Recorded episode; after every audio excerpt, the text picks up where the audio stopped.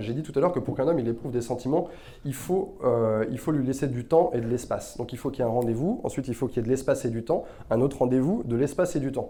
Une erreur qui est souvent faite, c'est je vois, je fais la rencontre d'un mec, on planifie un premier rendez-vous, et ce premier rendez-vous, il se transforme en premier rendez-vous, plus deuxième rendez-vous, plus troisième rendez-vous. C'est-à-dire qu'on s'était rencontrés, on s'était vu pour boire un verre, pour faire un ciné, pour faire je ne sais quoi, clac. Sitôt que le rendez-vous est fini, vous êtes trop contente, et euh, lui il est trop content, il a envie que ça, ça poursuive et vous aussi. Donc on enchaîne un deuxième rendez-vous derrière.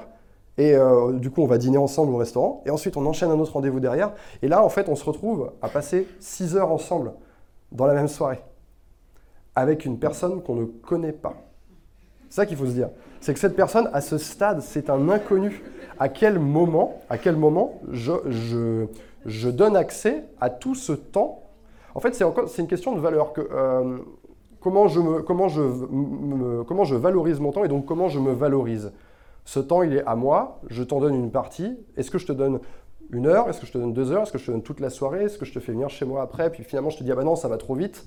Le mec, il est un peu perdu parce que lui, il s'est dit, ouh, ça se passe bien, maintenant je suis chez elle. Tac, tac, il commence à, il commence à réfléchir, c'est bon, j'ai des préservatifs. Et ah non, là, il se prend un stop. Donc en fait, c'est ça, c'est comment je gère mon temps, que, quelle est la valeur de mon temps. Et un bon réflexe à avoir justement au début, c'est de ne pas se laisser... Euh, on a nos émotions et c'est important qu'elles soient là. Et on, mais en fait, il ne faut pas se laisser diriger par nos émotions. Évidemment que si vous avez bu un verre avec un homme que vous venez de rencontrer, que ça se passe super bien, évidemment que vos émotions vous, vous disent de prolonger cette soirée. Vous en mourrez d'envie. Et lui aussi, il en meurt d'envie. Et vos émotions, c'est très bien qu'elles vous fassent ressentir ça. Maintenant, vos émotions, ce n'est pas elles qui doivent vous contrôler. C'est vous qui devez contrôler vos émotions. Vous ressentez cette émotion et vous le gardez avec vous, pour vous, c'est super. Vous pouvez quand même surfer cette vague et vous, avez, vous avez quand même les bénéfices d'apprécier, vous voyez ce que je veux dire? Et en même temps, de se dire, voilà, ce mec, je ne le connais pas, c'est un inconnu.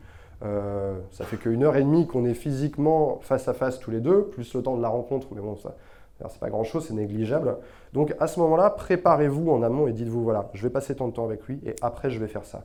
Et une bonne astuce en fait, c'est de déjà savoir ce que vous allez faire après. De déjà avoir planifié quelque chose qui va en fait borner votre rendez-vous. À savoir, vous vous retrouvez à 19h et vous avez rendez-vous avec des copines à 21h. Comme ça, vous êtes obligé de faire 19, 21 et pas plus. Et là, c'est super parce que vous, avez, vous, gardez cette émotion, vous n'êtes pas contrôlé par elle, vous l'emmenez avec vous, lui pareil, il emmène cette émotion avec lui, et cette, émotion-là, elle va grandir chez lui, son envie de, vous revoir va, va grandir. Et c'est comme ça, de façon successive, que ces sentiments vont naître.